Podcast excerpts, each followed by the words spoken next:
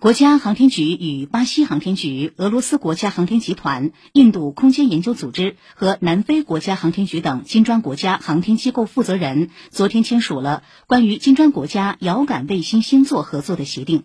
据了解，该星座将由金砖国家现有卫星组成，包括中国的高分六号卫星和资源三号零二卫星，中国和巴西联合研制的中巴地球资源卫星零四卫星。俄罗斯老人星五系一颗卫星，以及印度资源卫星二号和二号 A 卫星。